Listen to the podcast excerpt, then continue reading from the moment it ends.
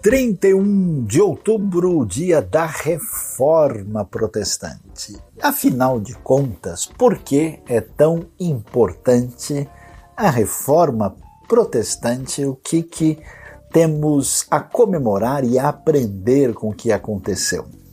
Vale muito a pena entender um pouquinho da história para refrescar a nossa memória e descobri que nesse cenário aí do século XIV, XV, XVI, o ambiente europeu estava aí transitando na direção de três caminhos. Um era: será que a gente consegue todas as respostas para a vida, para a nossa realidade e até mesmo para a espiritualidade a partir do entendimento da razão?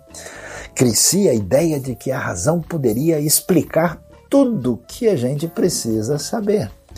Do outro lado, havia a ideia de que uma só organização, no caso a igreja medieval, ela era dona de toda a autoridade e senhora de toda e qualquer verdade.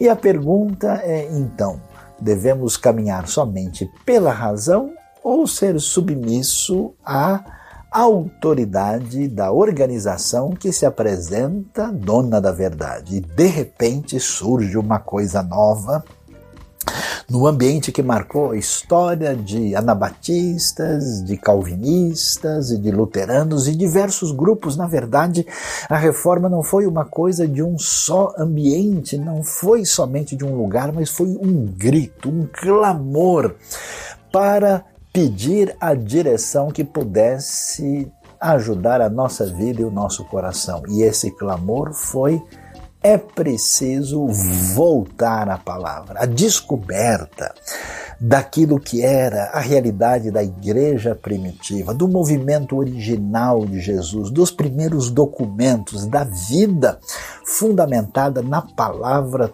trouxe essa realidade que mudou o cenário da história.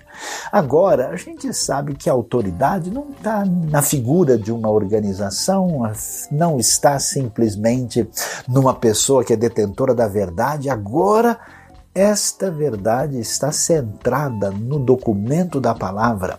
E agora surge um novo indivíduo nesse cenário que é responsável pela sua própria vida, porque ele pode ler, ele pode examinar, ele pode interpretar, e nesse ambiente com a ênfase que somente Cristo, o Salvador, somente a Deus toda a glória, somente a fé, somente a graça.